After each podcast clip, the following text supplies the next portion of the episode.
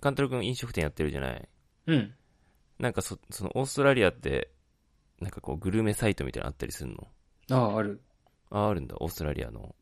そう。一番でかいのが、ブロードシートってやつ。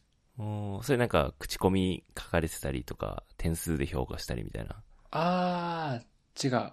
あの、ごめん。それあをなんそういう感じか、ないんだ。その会社の人が評価する。なんか一般人が評価する感じじゃない。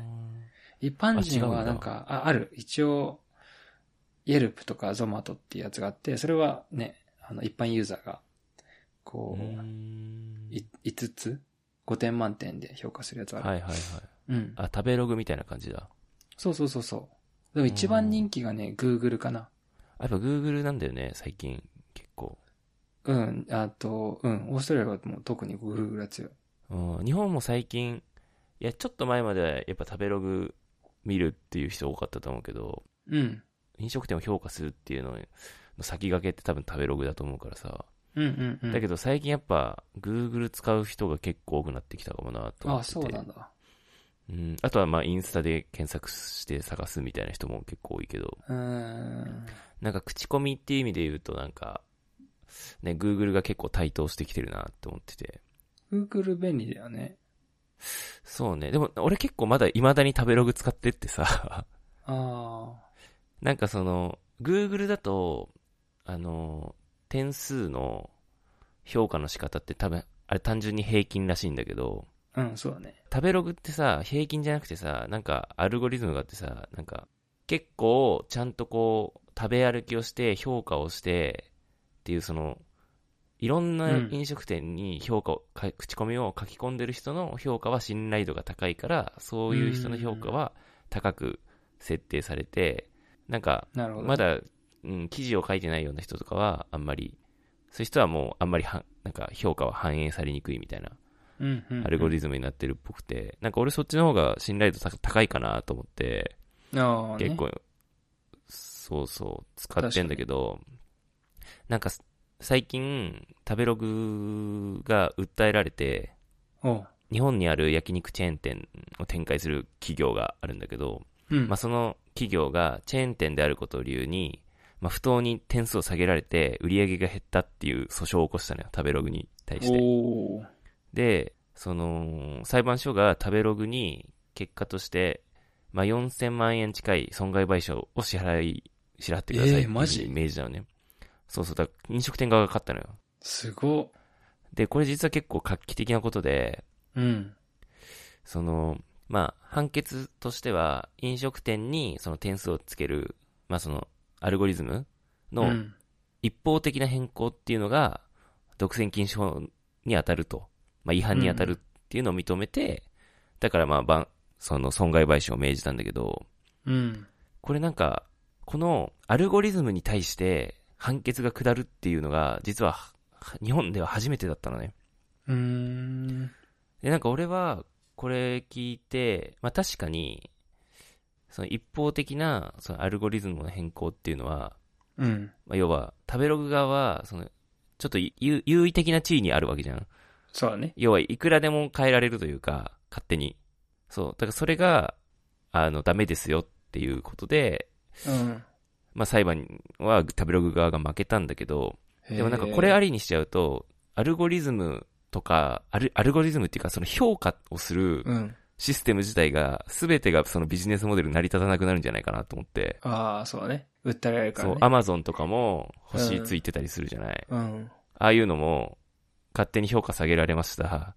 じゃあ損害賠償してくださいって、ありになっちゃったわけだから、今回のに、今回のうで。ん、そうだね。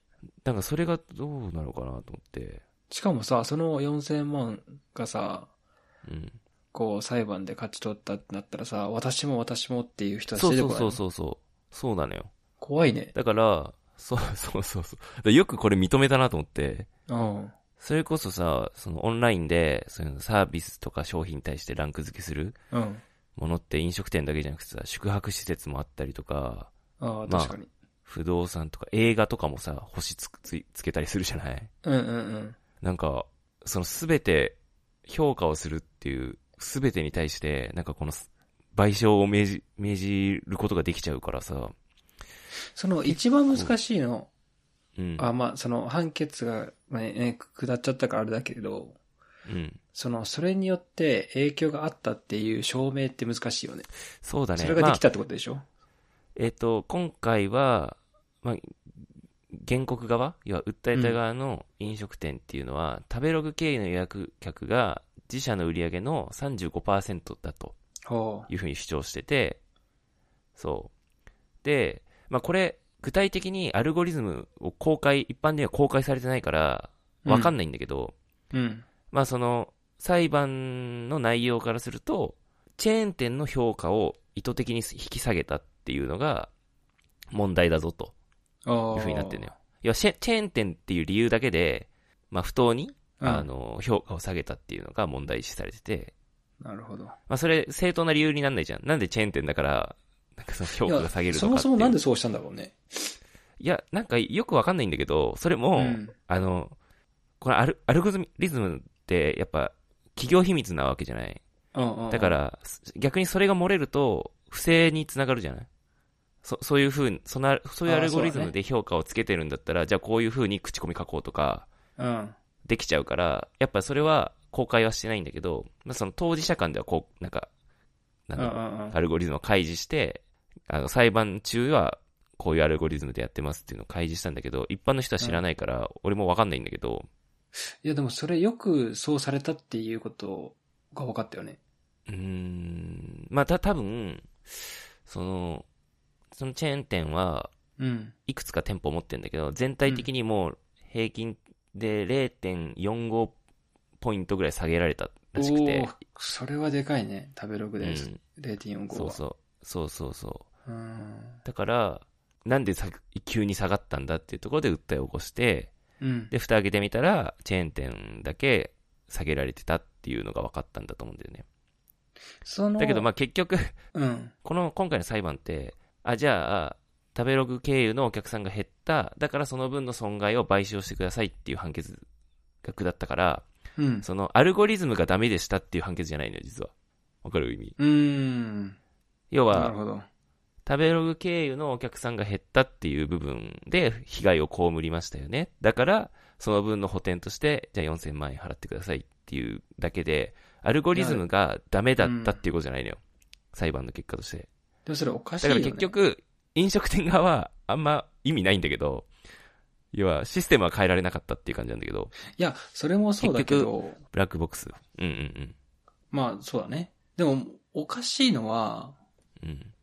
えーっと、逆に食べログがあるおかげで、そうそうそうそう。来てもらえてる可能性もあるから、そうなのよ。だから、食べログがもし、じゃあ逆に、えっと、いなくなってしまって、うん破。産して、なくなったら、食べログ経由っていうのがゼロになるわけでしょそうそうそうそうそう。でそれでお金もらうってことは無理じゃん。そうなのよ。だからなんか、今まで食べログの恩恵を受けてたわけじゃん、この人たちって。そうそうそうそうこのお店って。35%、売り上げの全体の35%は食べログ経由の予約客ですってことは、その恩恵を受けてたのに、急に評価、お客さんからの評価下がったから、いや、それ賠償してくださいよってさ、すごいなと思ってさ。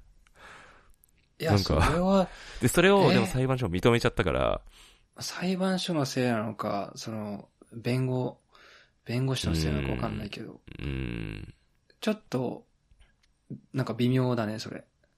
そうなのよ。なんか、不思議な裁判結果になって、まあだから、食べログ側は、まあ控訴って言って、うん。今回の判決が不服だから、うん、そうだね、こうもう一回裁判し直してくださいっていうのをやるらしいんだけどね。なるほそど。うそうそうそいや、う。まあ、それはね、控訴した方がいいよね。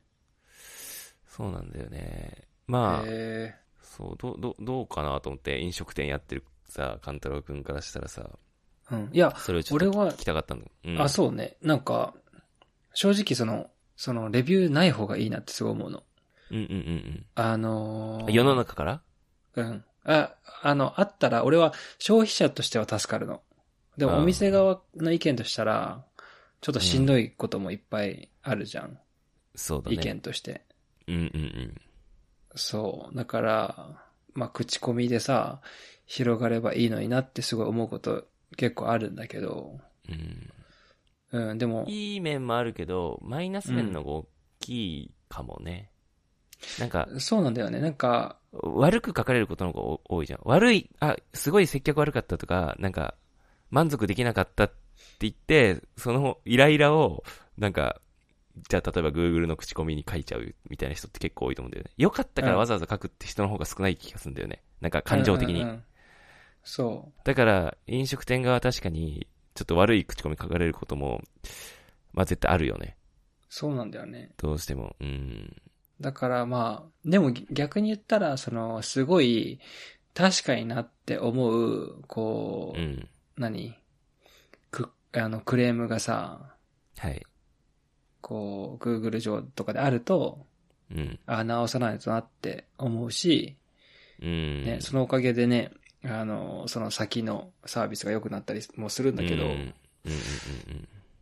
うんうん。と、まあ理不尽結な構ストレスとかもあるから、そうそう、結構ストレスではあるよね。う。うん、気になるもんね。そう、保保つっていうか、いい点数を保つっていうのは。うんちなみに、Google とかはさ、その、お店の、何登録をするのって無料じゃないうん。なんかそっちのそのグルメサイトっていうのはなんか月額払ったりするようなサイトもあるのやっぱり。あ、あるある。うん、払ってるそれ、あ払ってない。い登録や、登録、なんかあ、あ全の然とやってないんだ。そう。あの、登録しないでくださいって言ってる。あ、なるほどね。か勝う手にちのお店勝手に勝手掲にページ載しないでと。そう。勝手にページ。ジ作られるんだけど、うん。そう。そあ、れやっはぱ、オーストラリアもそうなんだね。 勝手にページ作られちゃうんだね。うん、そうだと思うう。ん、食べログみたいだね、なんか。あ、多分すごい似てると思う。うん。お金をはそこに払うと、うん。例えば、ジャパレスとか、日本風カフェとかで検索すると、うん上に持ってきますよとか、ああ、広告費を払ってくれれば、うん、アクセスが増えとまかすよ写真増やしますよとか、はいはいはい。そういうのあるけけオど、プションがね。載せられ、勝手に載せられちゃうし、勝手に評価ついちゃうしっていうのはんあるよね。うん。でもまあ、なんかね、Google がでか、でかくなりすぎて、そっちはもう正直どうでもよくなっちゃってる。ああ、なるほどね。うん。いや、なんか、結構やっぱグルメサイトの、まあ、グルメサイト離れって結構あるっぽくて、うん。